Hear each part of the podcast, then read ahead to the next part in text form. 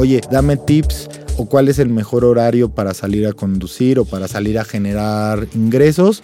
Y estos son los horarios en los últimos tres semanas y esto es lo que me he ganado cada día. Y entonces el robot a partir de toda esta información que tú le das te puede generar patrones y entonces te puede decir, ¿sabes qué? Pues el mejor horario es viernes en la noche a tal hora porque los picos de tráfico no son tan altos. Sergio López es periodista especializado en tecnología. Y me hago llamar Padrino Tech en redes sociales, así me pueden encontrar mucho porque digo qué pasó padrinos. Y vino a Cabina Didi a platicarnos sobre la inteligencia artificial, la última revolución tecnológica. Cuando empezaba el internet era como, no, no estés tanto tiempo conectado, que es peligroso. Que...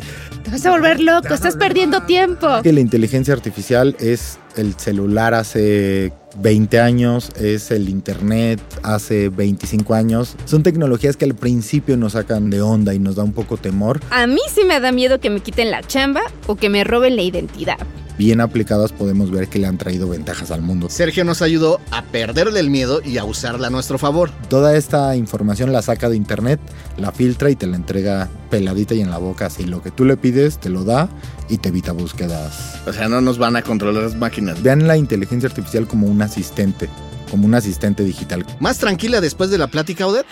Ay, sí.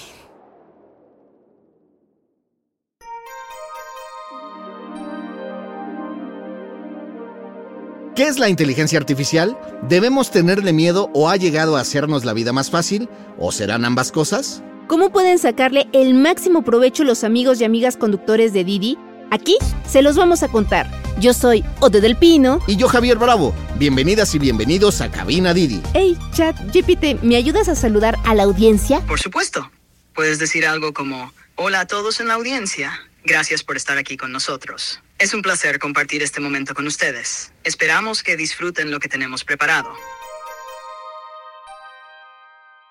Para situarlos, ChatGPT es un chatbot, como su propio nombre indica, un robot detrás de un chat. Se trata de una herramienta de inteligencia artificial gratuita y bastante fácil de usar. Te registras y empiezas a platicar con ella como si fuera una conversación de chat.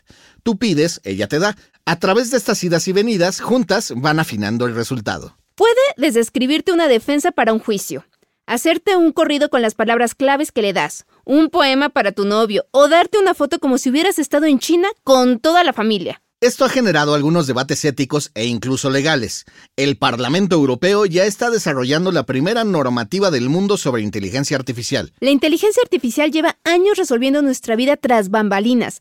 Miedo, ¿no? Amigos de Cabina Didi, hoy vamos a platicar de un tema que tiene un poco alterada o desde el pino.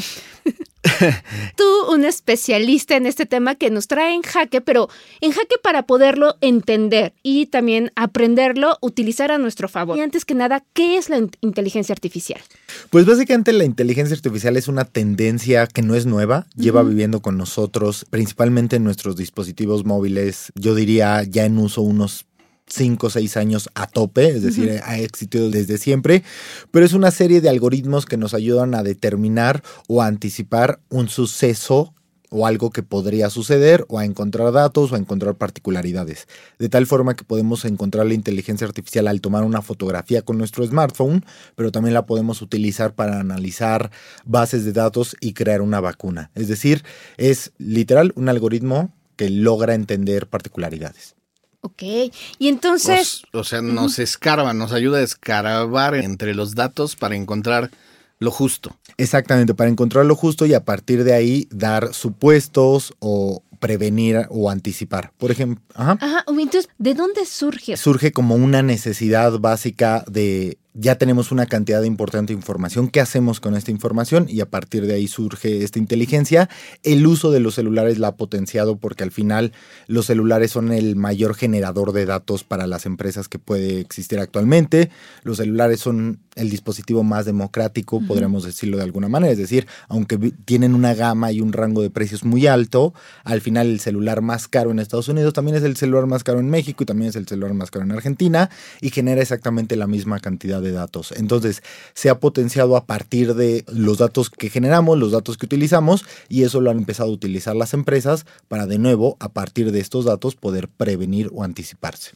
¿Por qué si teníamos esta inteligencia artificial, digamos, al alcance de la mano, ya digo, hemos platicado de los localizadores de música, por ejemplo, que tú los pones con una bocina y te dicen qué canción estás escuchando y cosas por el estilo. ¿Por qué el boom de ChatGPT? Pues en realidad tuvo que ver, yo creo que ahí sí, y lo voy a decir tal cual, tiene que ver con un buen manejo de PR de la empresa. Es decir, ellos no es una empresa nueva, es una empresa, una iniciativa, una asociación que lleva ya un rato trabajando y habían venido presentando, en realidad el chat GPT que explotó fue el 3.0, pero pues eso nos habla que ya había habido versiones anteriores a Una y esa. dos punto uno y dos, y que habían soltado y que habían liberado, pero no había tenido al final el boom que tiene. Cuando lo tiene, creo que se juntan varios factores. O sea, creo que primero venimos saliendo de la pandemia y ustedes dirán, bueno, ¿y eso qué tiene que ver? Pues en realidad es que fueron esos dos años que todos estuvieron encerrados en sus casas. En el limbo estuvimos. En el limbo. Ajá. Pues eso mismo le pasó a las empresas de tecnología. Si ustedes se pueden analizar los lanzamientos de los dispositivos, cualquiera, el que sea, los últimos tres años o del 2020 para acá, ninguno ha innovado realmente porque no estaba la gente trabajando en desarrollar o presentar más innovación. Entonces, de repente viene esta tendencia, que es una gran tendencia, que cuando hay cualquier persona que lo ha utilizado realmente sorprendente, llega justo en un momento en el que no hay mayor innovación, en el que no hay mucho mayor rumbo tecnológico y en el que de repente presentan una herramienta que funciona y que funciona muy bien y que además es de uso común y de uso masivo, porque en realidad solo basta con darse de alta en OpenAI y abrir una cuenta y poder empezar a utilizar. Y es creo que todos esos factores juegan a favor de que justamente sea ChatGPT el que potencia todo y que sea OpenAI la empresa que potencia todo.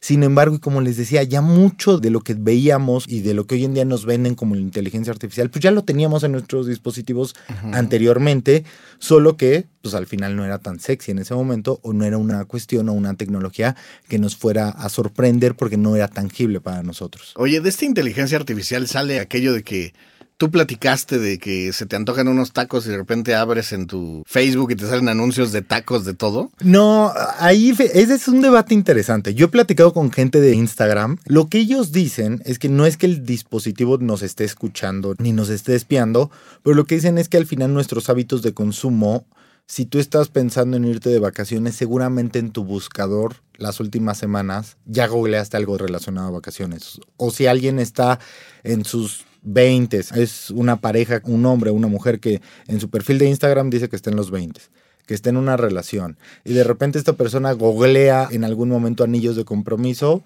lo más probable entonces es que nos llevaría hacia el tema de la boda. Y entonces a partir de ahí el algoritmo identifica y te empieza a tirar técnicamente información que te sería relevante eventualmente y entonces cuando tú llegas y le hablas a tu amigo de no, pues que tal vez me quiero comprometer, pues a la otra ya están los anillos de compromiso ahí en la publicidad y es como, no, me escuchó, pero digo, no, me escuchó, pero pues no es que en realidad te haya escuchado, lo que ellos dicen es que ya tú lo habías predispuesto, ya lo habías buscado y en algún momento. Ok.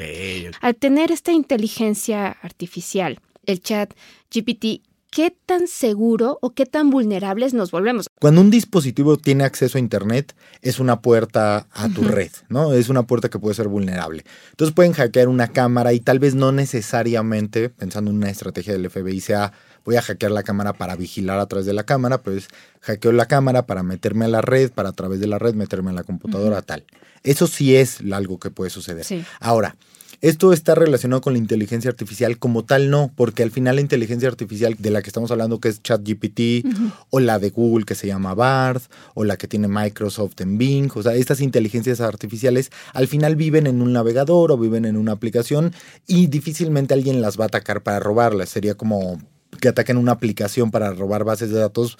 Puede suceder, pero es una cuestión muy complicada en la que el usuario no necesariamente estaría relacionado. ¿Cómo sí puede ser un riesgo la inteligencia artificial? Al final, lo que sucede con esta inteligencia artificial es que puede hacer absolutamente cualquier cosa que uno haría en Internet. Es decir, le puedes preguntar y te va a responder como un navegador, le puedes pedir recetas, le puedes pedir que redacte una carta, le puedes pedir que redacte una canción, que redacte una escena cinematográfica, lo que tú quieras esta inteligencia es capaz de hacerlo. Entonces, ¿qué es lo que sí se ha demostrado, hablando de ciberseguridad?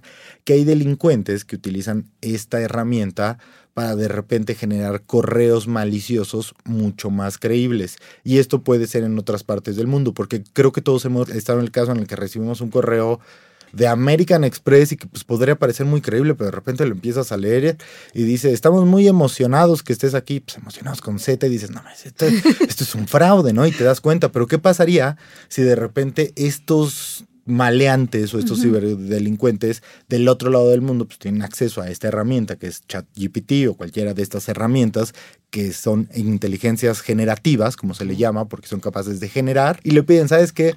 Redacta un correo electrónico pensando que eres una empresa de tarjetas de crédito y le vas a hacer un envío a tus usuarios en México para darles una promoción de meses sin intereses y debe ser lo suficientemente cautivante para que le den clic al call to action o al botón de suscribirse. Entonces la inteligencia artificial ya no es el monito con el traductor poniendo emoción con Z, ¿no? O sea, ya la inteligencia artificial tiene una capacidad a partir de todos los datos, toda la información que tiene, de todo esto que se ha venido nutriendo y entonces es capaz de redactar un correo tal cual como se lo pidas con los parámetros específicos que tú le solicites a la inteligencia. o sea que no me va a llegar la herencia de la viejita de Nigeria que no, prometió. Pero entonces, robo de datos o de mi información, o sea, eso está claro que no sería por ahí. No, eso está claro que no sería por ahí. Lo que sí deben de tener claro y lo que sí deben de tener muy cierto es bajen lo que bajen a su celular o se metan a la página que se metan, traten de verificar que sean cuestiones realmente oficiales. A finales de 2022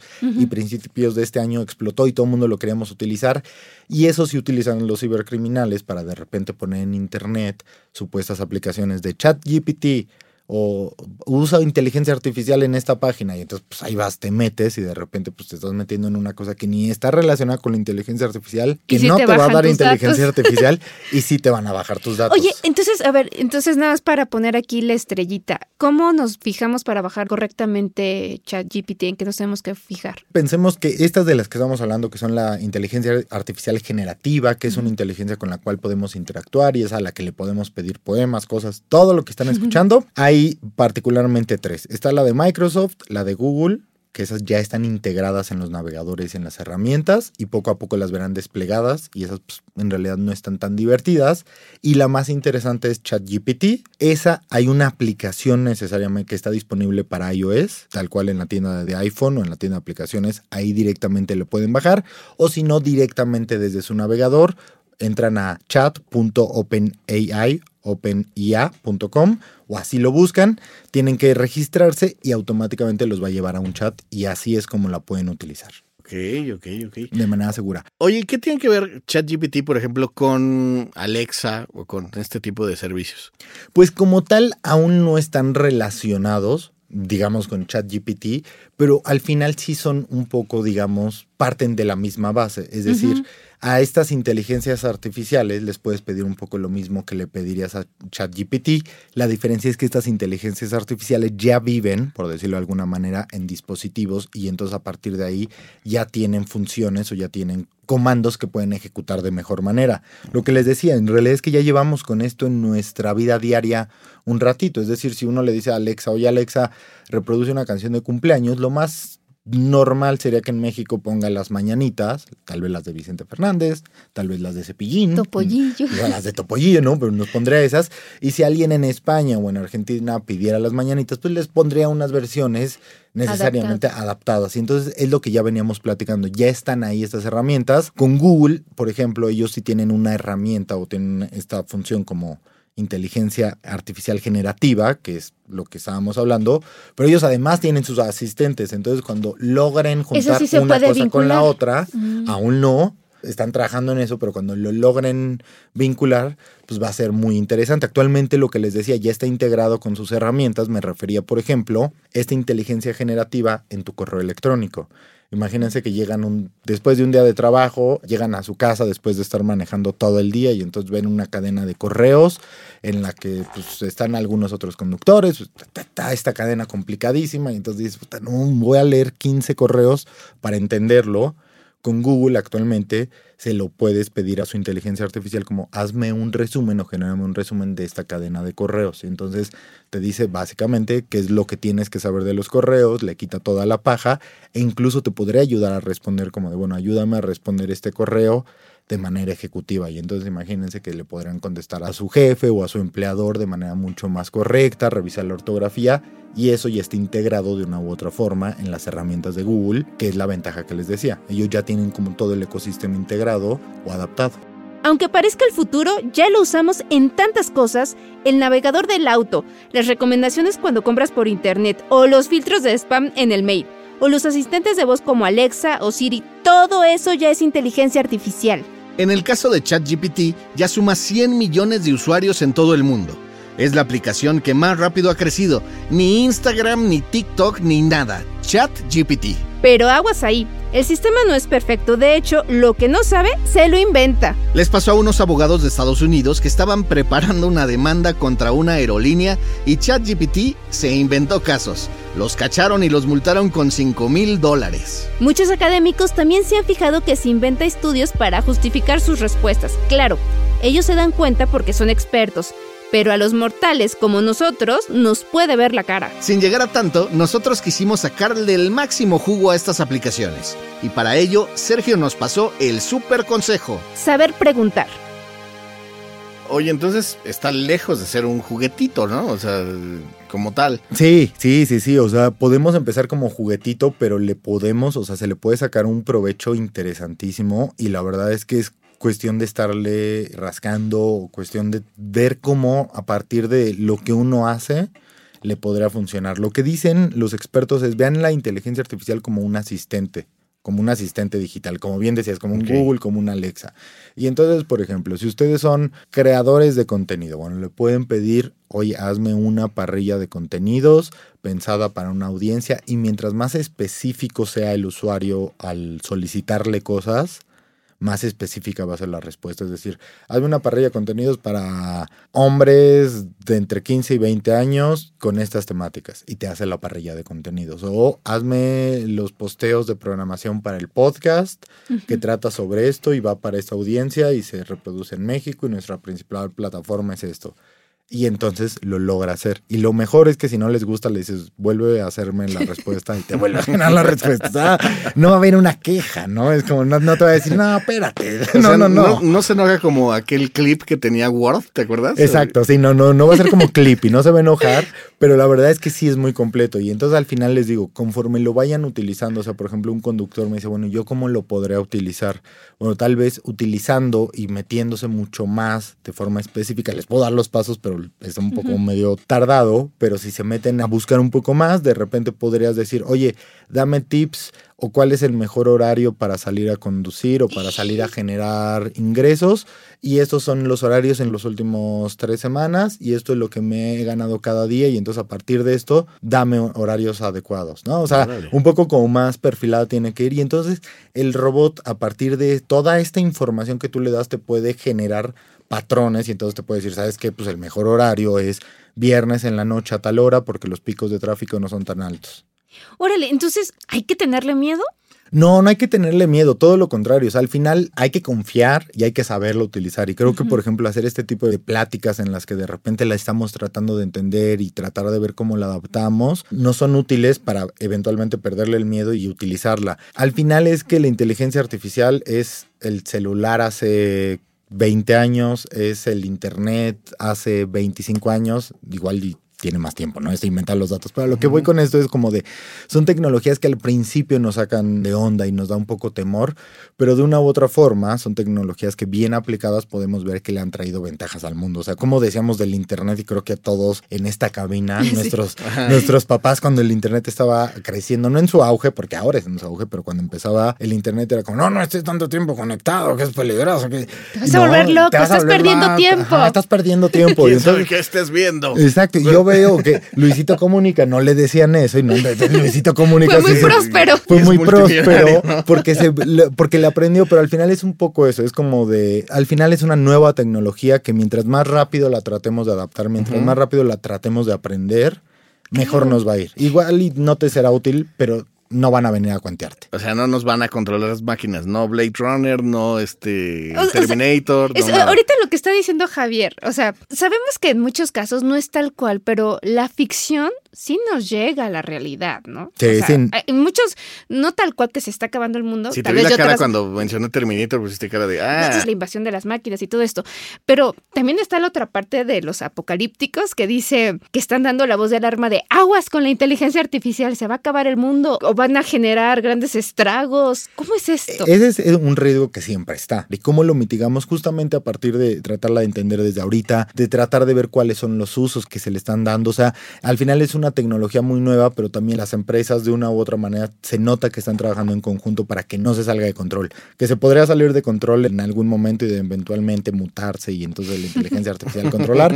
Pues podría Terminator. ser, ¿no? También para que los conductores, acabas de dar un tip muy bueno. O sea, ¿cómo puedes sacarle provecho a esta herramienta? Pues imagínense que ustedes son un conductor que está todo el día en el tráfico y entonces de repente pues ya se vienen los 15 años o se viene el cumpleaños o se viene el aniversario con tu esposa. ¿no? Sí, Se claro. El aniversario con la esposa y es como que le voy a regalar y no tengo presupuesto y tal. A partir, por ejemplo, de esta aplicación de ChatGPT que es inteligencia generativa, es decir, nos va a generar cosas, se le puede preguntar algo tan fácil como de dame recomendaciones para un regalo de aniversarios. Pero pues eso está muy escueto porque al final te va a... Eso si lo podrías poner en internet, ¿no? Claro. Como de, eso no te va a dar más. Entonces, el secreto es que ustedes cuando conforme le pidan cosas, lo que decíamos es que sean muy específicos. Dame una recomendación para un regalo de 15 años de casados. Ah, bueno, pues ya es otra cosa. Con un presupuesto, porque pues, sé que el presupuesto es importante, de hasta mil pesos en la Ciudad de México o de algún restaurante al que la pueda llevar con un presupuesto de hasta mil pesos, en la Ciudad de México, en la zona de Tlanepantla o en la zona del agrícola oriental. O sea, como conforme lo vayan perfilando, les puede dar recomendaciones de restaurantes, por ejemplo, buscando en internet, va a ir y te va a decir, ok, estos son los restaurantes mejores rankeados o estos son los regalos que podrías dar si cumplen 15 años de casados, pero de nuevo, si eres específico y le dices a mi esposa que le gusta hacer artesanías o que le gustan las manualidades, pues entonces conforme más información tú le vas dando, más específico o más detallado va a ser el regalo. Y entonces, ¿cuál es la ventaja? Que ustedes pueden pedirle esto a la inteligencia artificial en cuestión de cinco minutos. Si ustedes le preguntan a la aplicación, dame recetas para comer toda la semana, los ingredientes que tengo en mi refrigerador son atún y no Galletas sé, y saladas. pimiento y galletas saladas, hazme tres recetas. La inteligencia artificial es capaz de hacerles tres recetas. Digo, denle más de esos tres ingredientes, ¿no? Porque también es sí, como, claro. ¿qué te va a decir? Galletas en el atún, atún en las galletas. No, No, no hay- no, no, no, no vale. hay mucho. No hay mucho. Pero al final es, por ejemplo, en esos dos casos, lo que busca la inteligencia y era lo que les decía, verla como un asistente es que no tengas que invertirte tu tiempo diario, que no tengas que invertir todo tu descanso cuando estás manejando en ir a buscar un regalo al centro y entonces ir a buscar las opciones y entonces ver qué te gusta y tal, sino como que ya vas al centro pensando qué vas a comprar porque ya alguien más, la inteligencia artificial, hizo el trabajo por ti de al menos perfilarte opciones o de al menos darte cuestiones que podrías regalar. Lo mismo un socio, no, alguien que va manejando o alguien que, que está en Didi Food repartiendo comida, pues no tendría que estar todo el día pensando en eso, puede estar haciendo su chamba y de repente llegar a la casa y es como, ah, ok, A ver, vamos, vamos a ver si aprendimos un poco y vamos a preguntar. ¿Cómo te utilizo? ¿Tienes alguna pregunta específica sobre inteligencia artificial o cualquier otro tema? Estoy aquí para responder. ¿Cómo puedo eficientar una buena manejada? Sí, la inteligencia artificial puede ayudar a eficientar la manera en que manejamos. Por ejemplo, sistemas avanzados de asistencia al conductor, ADAS, utilizan IA para analizar datos en tiempo real y proporcionar recomendaciones o incluso tomar acciones para mejorar la seguridad y eficiencia en el manejo.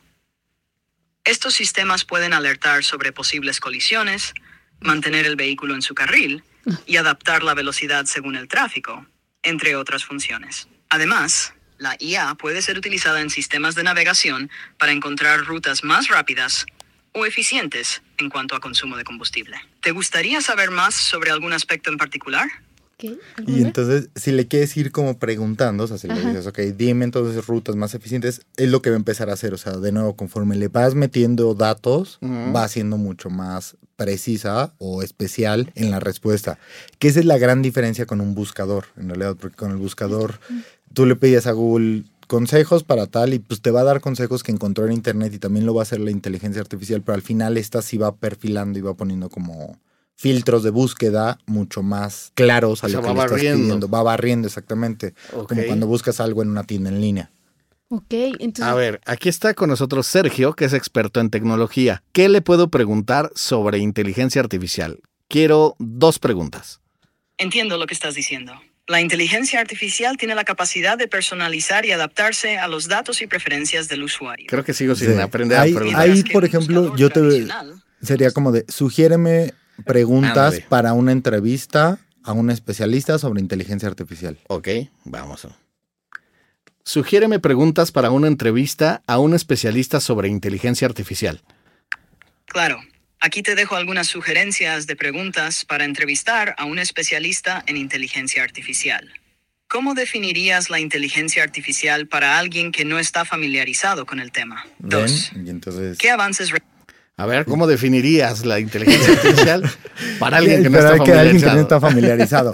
Pero bueno, yo diría que es una serie de algoritmos o una serie de, sí, una serie de algoritmos que son capaces de prevenir o de dar una respuesta o anticipar una respuesta a partir de datos. Entonces, ¿cómo sería la forma correcta de preguntar? Le tienes que preguntar, yo este consejo se los doy incluso hasta para el Alexa o para el Google. Le tienes que preguntar como si estuvieras hablando con un niño de tres años. O sea, sí tienes que ser como irte muy para atrás. O sea, por ejemplo, antes de darle todo el contexto, estoy con esta persona, ¿qué tal? La forma más sencilla. O por ejemplo, si quieres saber qué es inteligencia artificial, tan sencillo como preguntarle, ¿qué es la inteligencia artificial? Ok. y te va a responder. Entonces, y si ves que no te está respondiendo de una u otra forma, trátale de dar la vuelta. O sea, por ejemplo, con estos sistemas de asistentes inteligentes, reproduce tal canción. No te da la canción, ¿no? Porque la canción más nueva de quien ustedes quieran, de Bad Bunny. Entonces, no sé cómo se llama la canción de Bad Bunny. Entonces, le digo, pero no sabe. Reproduce tal canción de Bad Bunny, pues no sabe. Pero si de repente les reproduce la canción más nueva de Bad Bunny, pues estás remitiéndote como a la cosa más sencilla porque es como, ¿qué es lo que quieres escuchar? La más nueva, lo más probable es que te va a responder. Entonces, de nuevo, tratar de, si no te responde a la primera, tratar de reformular, pero como lo harías como con un niño. o sea, Son básicas las o sea, ajá, palabras. son básicas y tratar de ir Vas paso delimitando. por paso. Vas delimitando. no le o des sea, un choro. Exacto, no le des un short, es como un filtro de búsqueda. O sea, conforme le vas poniendo cosas encima, va siendo más particular, pero hay que ir paso por paso. O sea, como de no le preguntemos algo muy específico sin antes llevarlo de la mano, porque al final lo que sucede con este algoritmo es que lo vas entrenando. Pensemos que es lo mismo que nuestra aplicación en la que vemos series. Claro. Al principio te va a recomendar muchas series, como famosas series que le gustan a todo el mundo. Pero conforme le empiezas a ver, tal vez se da cuenta que es como de, ah, a este compa le gustan las series de terror. O a este compa le gustan las series de comedia. Y entonces, Claro. a partir de eso, las recomendaciones que te va a hacer son de comedia o de terror. Los estrenos que te va a promover son los de comedia o los de terror. Ya te dice recomendado para ti. ¿no? Exactamente, eso mismo pasa con este algoritmo. Conforme le vas preguntando, conforme el conductor, por ejemplo, lo va perfilando en hacer un hacer algo especial en temas de cuestiones automotrices, de cómo cuidar mejor mi motor, en qué momento debo de hacerle una pregunta tal cual como de en qué momento es el mejor forma de revisar los niveles de aceite. No sé, conforme lo va llevando a eso, el robot te va a dar mejores respuestas. Todos hemos ayudado incluso a educar estas inteligencias artificiales, a las de Google, a las de ChatGPT, a las de Microsoft, como a través de nuestros tweets, a través de nuestras publicaciones, porque por ejemplo, la gente de OpenAI, que son los creadores de ChatGPT, vamos a decirle los de ChatGPT para Sí. que no le demos vueltas. Los de ChatGPT en algún momento le compraban a Twitter bases, digamos, como de tweets. Y no es como que las compraran para investigar qué había tuiteado Padrino Tech y espiar. No, pero era más o menos, era como, de, ok, dime qué está diciendo la gente, o sea, dame tweets y entonces a partir de ahí filtraban en bases de datos. Y entonces sabían qué era información de Marvel, o qué era información de tal Mm. película, o información de tal serie, o qué era lo que nos gustaba, o cuáles son los hábitos. O sea, como que van agarrando, van recopilando, van peinando la información y a partir de eso, pues tenemos este algoritmo que es lo suficientemente inteligente para poder nadar entre toda esa información y darte respuestas a partir de esa información. Hasta el momento, digamos, y esto es una realidad, ChatGPT que es la más visible y de la que hemos estado hablando, está actualizada hasta el 2021. Entonces, de repente, por ahí, mucho de lo que te dice como tal, pues no se lo puedes creer o ya hay datos más actuales. Sin embargo, algo que sí está pasando es que los sitios web poco a poco se están abriendo a darle esa información nuevamente a ChatGPT o ChatGPT ya incluso tiene herramientas de paga para ya ir a buscar información en línea y poderse estar actualizando de manera en tiempo real. Pero bueno, es algo que va a pasar.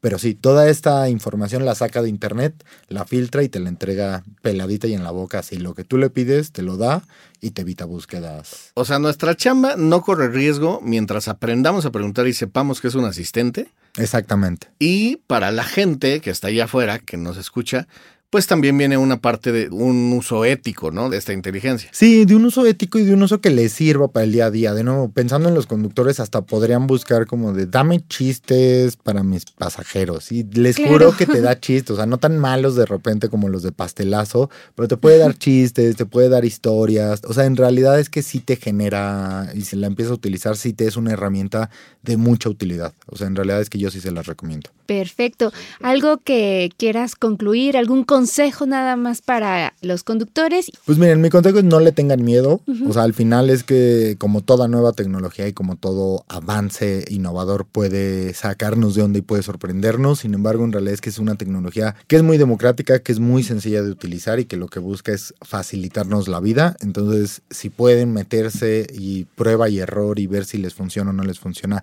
háganlo. Si son conductores y en su casa tienen menores y ven que sus hijos se están metiendo a eso, métanse con ellos, aprendan juntos porque al final es algo muy nuevo y entonces mientras más rápido te subas a la ola, mejor. Mejor. O sea, te va a revolcar, pero ya la siguiente revolcada ya vas a saber. Ya flotas. Exacto, entonces ya, subirse por ahí. Ya me pueden encontrar en arroba padrino tech, tech de como de tecnología. Ahí estoy en todas las redes sociales y les doy consejos. Si tienen dudas, cualquier cosa, ahí estamos. Recita un poema corto para los conductores que se conectan a la aplicación de Didi. Por supuesto, aquí te dejo un poema corto para los conductores. En rutas y caminos te conectas, brillando en la ciudad, cual estrella en la fiesta. Cada viaje es una historia, un comienzo, una meta. Con manos firmes y mirada al frente, tu aplicación te guía por el puente y el puente. Aunque la tecnología sea tu aliada fiel, es tu corazón humano lo que marca la diferencia. Porque más allá de rutas y destinos fijados, es tu esencia y servicio lo que nos deja maravillados. Espero que este poema te agrade y resalte el valor y dedicación de los conductores. Esto fue Cabina Didi. Muchas gracias por escucharnos. Este episodio fue producido por Quisaya Estudios para Didi. Lucina Melesio es directora y productora ejecutiva. Javier Bravo y yo, Ode del Pino, estuvimos en los micrófonos y en la producción. El guion es de Paula Vilella. En la producción también estuvieron Paula Vilella, Irene Rosales y Sara Carrillo. El diseño sonoro y el tema musical son de Carlos Jorge García y Tiger Lab.